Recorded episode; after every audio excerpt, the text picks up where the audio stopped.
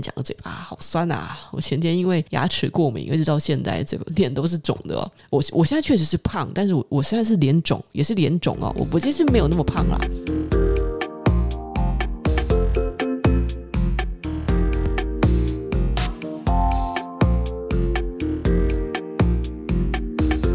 今天是二零二三年四月二日，欢迎来到军总电台。现在我们来讲第二个话题：走线，走路的走，线条的线。走线这两个字是什么意思啊？刚才有人说哦，他听了以为是跟股市有关，没有啦，这个东西跟财经没有太大关系，但是也算是蛮重要的国际时事了。那我第一次见到这个词，其实已经。超过两个月以前吧，在我微信上的已经润出去的一个加拿大的朋友哦，他就贴了几张，我看到的就是，哎，好多人在峡谷的边边上面，就是很长一条，很不像旅行团，因为那实在太多人了。然后，而且这些人都衣衫褴褛，那个看起来就是非常的沧桑啊，然后感觉比较像逃难，而不是在旅游或是登山的哦。那个朋友他看着这个照片，就下一句评语说：“哎，铤而走险也要润啊。”后来我才知道，原来这个就是走线的图。走线是什么？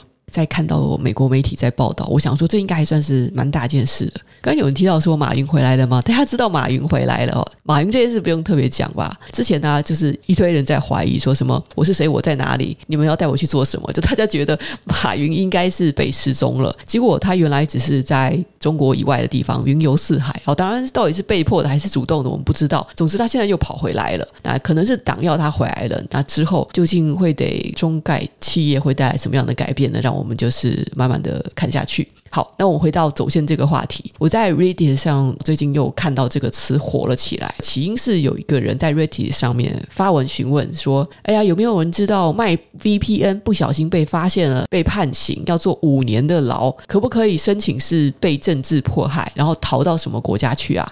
在楼下就有一对很有经验的人跟这位提问者说：“这个在三四年前，你要提这个卖 VPN 被判刑是政治迫害，还有点机会。现在呢，就看你有多少钱，其次看你的律师厉不厉害吧。你说卖 VPN 被判刑算是政治迫害吗？因为严格来讲啊，牢做完了你再出来，国内嘛，顶多就是有前科嘛，你也不影响你继续在里面谋生哦。尽管生活可能会不如从前，但是就真的也不到迫害。”那种地步，我还是先感慨一下，我都不知道原来中国人他们在境内卖 VPN 是要坐牢哎哎，原来这是违法的。那卖 VPN 是违法的话，使用 VPN 算是违法吗？哦，这个我我觉得我我可能要再再查一下哦。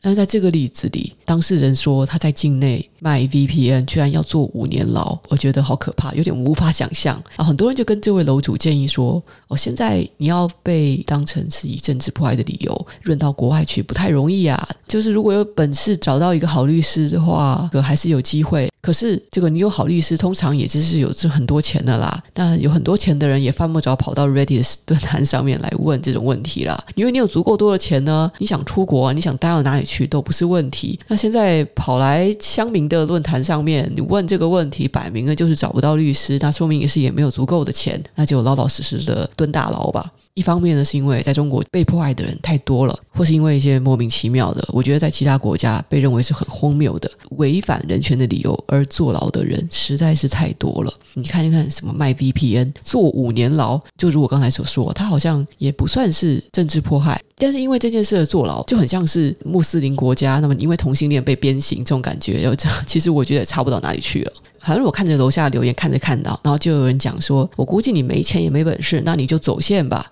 哎呦，走线！我又看到这个词。过几天呢，我就在《华尔街日报》上面哦，这个是在风传媒三月二十七号的《华尔街日报》选文。这篇文章标题是写着“取道巴拿马前往美国的移民猛增，上千名中国人走线穿越丛林”。那在照片上就是有各种肤色的人，有黑人，有棕色人种，有很明显是黄种人，有可能是中国人。他们沿着好像是在热带雨林中的一个非常陡峭的峭壁上面的一条小小的道路。铤而走险哦，真的叫铤而走险。这我觉得这个也看起来不像是一条道路，很像是很多人走过的悬崖旁边哦，就是沿着那个峭壁走。那些人身上就背着大包小包的行囊啊，好像是一副在逃难的样子。这张照片我看到的时候，我真的觉得很惊人哦，这就是很多难民在逃难的样子，而且是在热带雨林中的峡谷，就是看起来非常的奇幻，非常的魔幻、壮观又魔幻的逃难场景。你很难想象哦，这就是在今年前两个月还发生在哥伦比亚达里恩峡谷的。情景。这些人他们通过达连峡谷进入巴拿马境内，想要偷渡到美国。没错，就是润啊、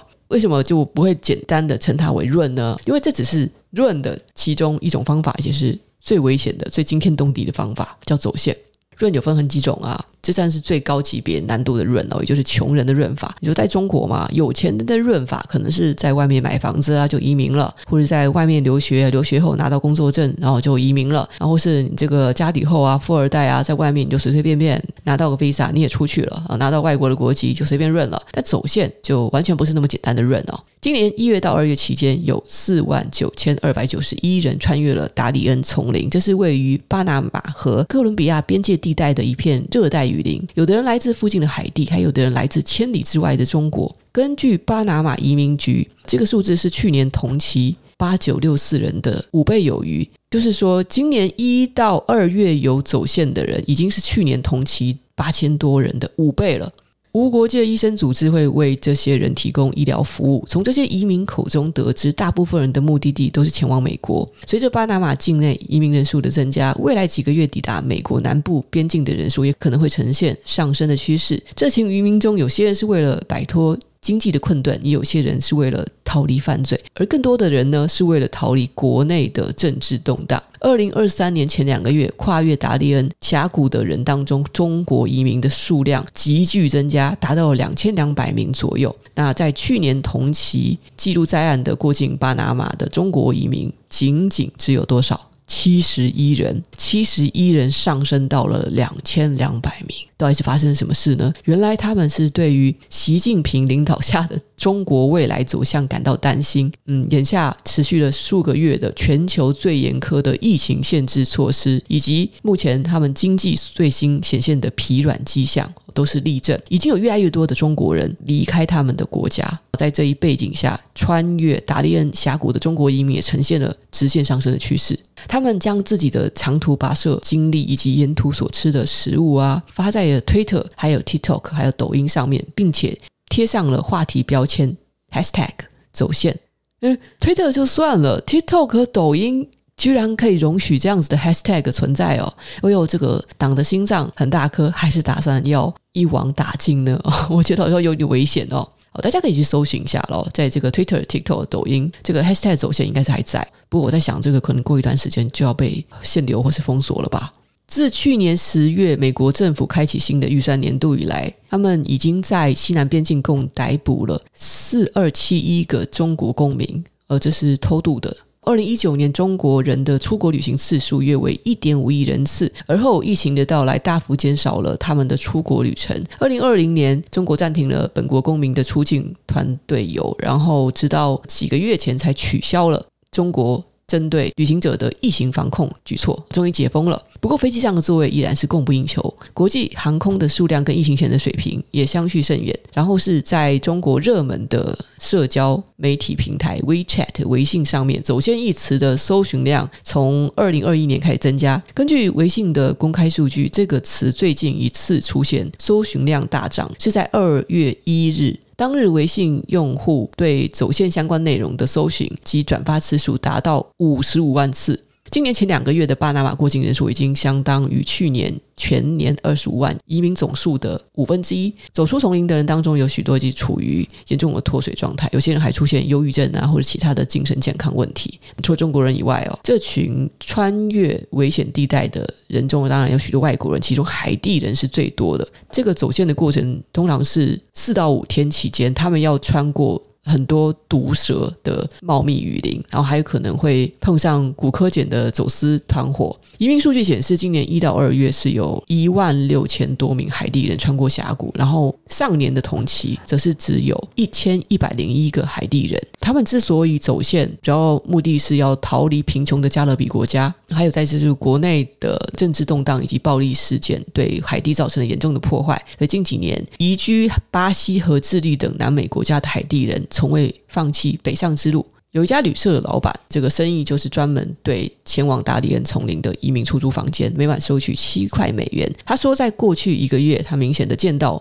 中国移民变多了，他从来都没有见过这么多的 Chinese。他们现在还会带着导游、向导一起来，导游会把一切都安排好了，这是一门大生意啊！所以这个逃个难哦，然后竟然还有导游跟各位说：“哎，小心毒蛇！哎，现在我们要沿着这个峡谷走哦，因为掉下去的话，我不会下去接你的，大家自己好好的保护性命哦。” 很有意思的，我极限求生的团游哦。呃，我们现在看另外一个新闻，他是有人跟我说，他们现在 PDT 的房版有好多人在问这个房子要怎么卖的问题。我觉得现在大家看到股市的这个资金的行情哦，就爱上不上、爱下不下的这种震荡，应该看得出来，不管是外资还是现在本地的有钱人，对于台湾的这个资产似乎不是那么有信心哦。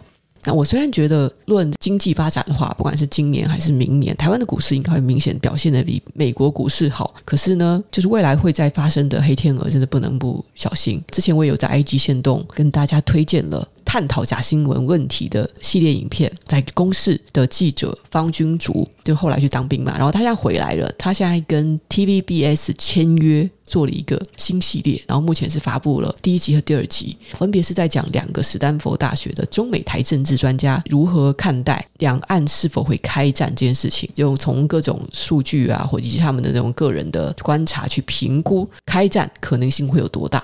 其中的第一位专家觉得可能性非常的大，他的态度是比较悲观的。主要原因是因为这个习近平现在年纪大了嘛，六十几岁，我们再当一届，到时候就年届七十，已经是全面掌权了。那他对现在自己的地位会非常有信心。不要小看一个老男人的野心哦。很多人虽然怀疑呢，他会不愿意冒这个风险，因为要付出非常大的代价。你为了出兵台湾夷平这个小岛，那你要让全国的 GDP 退步多少？既然呢。他现在已经全面掌权，他求的就是一个历史定位的话，而且是为了在中国人心中建立他的威信。他想要留下的一个在前几任领导都做不到的事情，叫树立一个独一无二、不可取代的名声。他也许真的会冒险去对台湾开战，统一大业啊，收复台湾，前几位领导人做不到的一个巨大的成绩，所以他会想要去挑战。所以呢，他可能会在这一届或者在下一届没有做完之前，也就是在二零二七年之前，会对台湾出兵。即使他现在已经全面掌权，但他如果真的做到这件事，那也就是更加稳固的确保他下一任可以再度连任。这是其中的一个假设。各位不要小看老男人的觉悟哦，这种对权力的渴望，就他们会认为自己非常的强，什么都做得到，也做得出来。为了要显示自己的武力，疯起来，这是应该要忌惮一下的哦。然后这位专家呢，也有谈到说，这个现在国内习近平个人崇拜的氛围，在习近平如果真的能够实现统一大业的话，有可能会达到另外一个高峰。虽然我是真的搞不清楚，到底是多少中国人是在诚心诚意的崇拜习大大呢？不是大家都是怕死吗？没有意见，没有意见，啪啪啪啪，鼓掌，一致通过。我们来讲讲那第二支影片哦，第二支影片也是一个史丹佛大学的中美台专家。第一支影片是一个女性专家，然后第二个影片是一个男性专家，然后他则是非常非常的乐观，他表示了不同的看法。他觉得两岸开打的几率实际上是很低的。这个教授啊，不仅是一个专家，而且是一个台湾迷，他已经来了台湾二十几次，超级喜欢永和豆浆。啊这跟另外一个专家一样，他们都跟蔡英文总统合照过。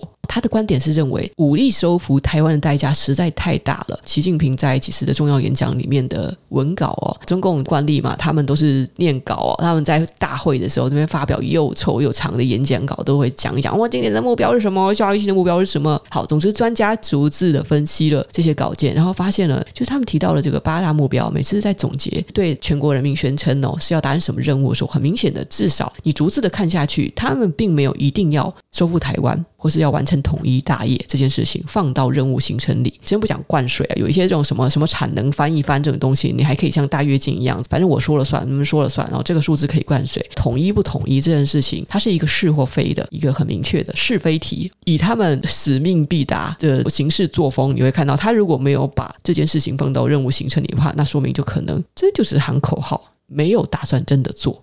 既然唯独收复台湾这件事情，并没有被具体的呈现在他们的确定的目标里，就按照纲领来做事的话，那就应该没有在他们的任务范围内。然后专家如此乐观的另外一个依据呢，就是习近平他有明确提过国家未来的三大方向，除了国家统一之外，他当然有提到国家统一可能就是台湾是最后一片拼图，但有另外两个大的目标，一个是要安定国内，还有另外一个就是要建立和谐的国际秩序。那如果他们今天敢打台湾的话，有可能另外两个大的目标就会无法实现了。如果他们现在为了要安定国内，GDP 可能就是直接倒退个十年，我有没有这么夸张？我不确定。反正就是 GDP 可能直接少掉百分之二十、百分之三十。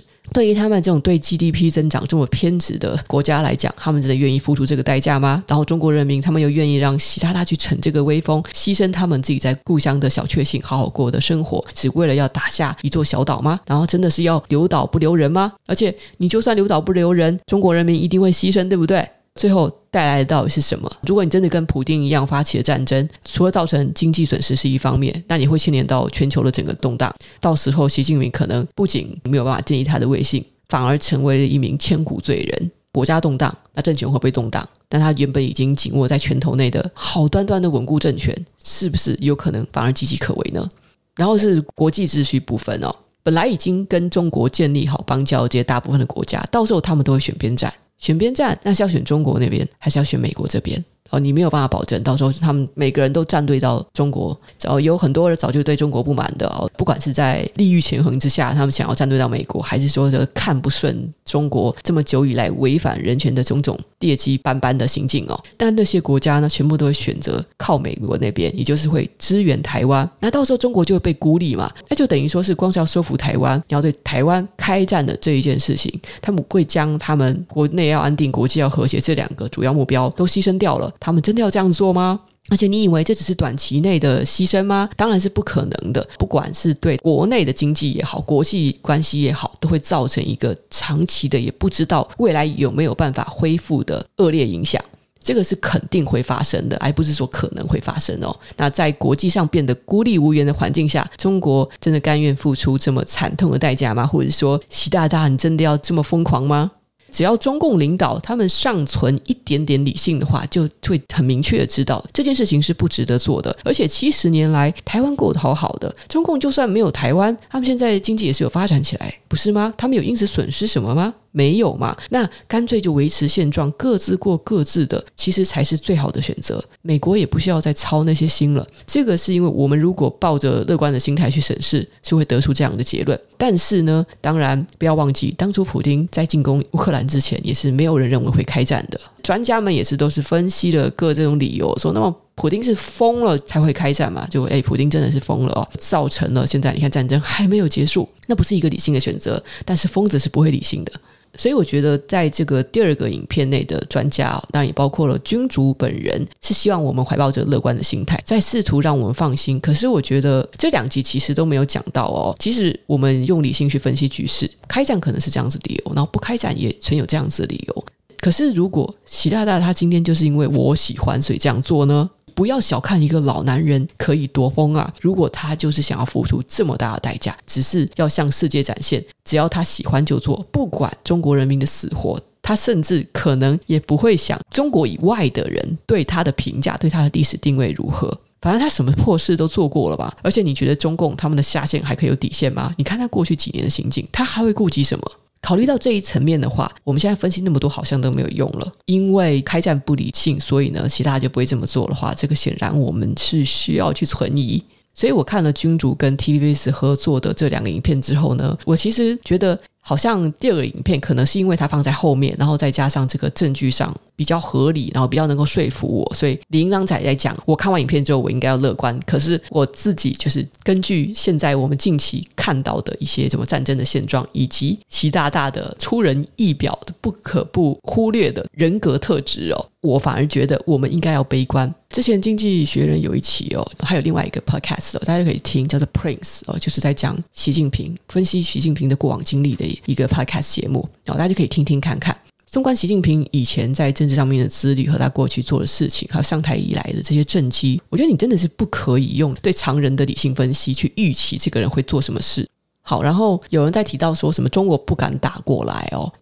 其实第一名专家他其中有讲到一个很重要的点，我以前倒是很少听到军事专家提到，就是我们现在呢在凭着书面上的军武资料在分析说美国的军事实力啊，台湾的地理优势啊，中共好像打不下来，但是不要忽略了，美国它是在海洋的另一边，如果他要过来援助哦。这实在是太远了，而中国离台湾实在是太近了，这个是可能会是会让他们的信心再加成的一个非常重要的原因。你打开世界地图来看哦，哇，就战争一旦开打的话，远水救不了近火。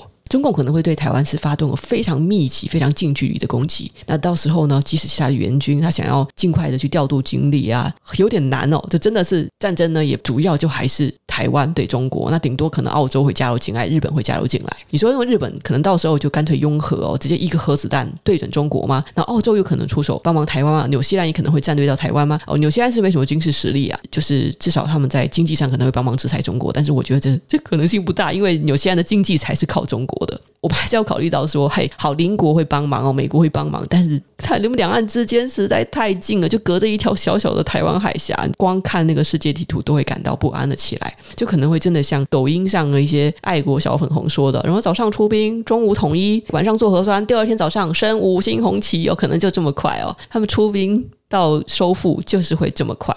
好，然后那个还呃，File 说，印度和中国近几年都有边境纷争。如果印度打中国，中国就无暇思考台湾。台湾和印度要打好关系，嗯，没错，中印关系最近蛮紧张的哦。印度之前就是打响了第一枪，把抖音直接下架。然后看印度的一大堆 TikToker 就没有办法生活了。他们那边也是蛮铁腕的，说做就做。这一点还是要给印度人一个 respect。就美国人就做不到这件事情。